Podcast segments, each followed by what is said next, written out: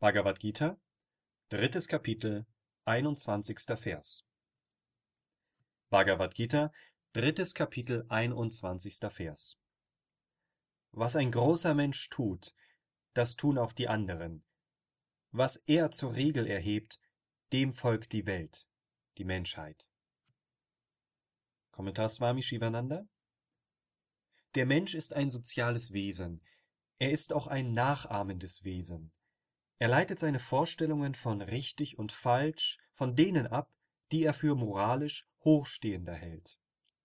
Das Ideal eines großen Menschen wird auch von seinen Anhängern als Autorität akzeptiert. Sie versuchen, es ihm gleichzutun, sie bemühen sich, in seine Fußstapfen zu treten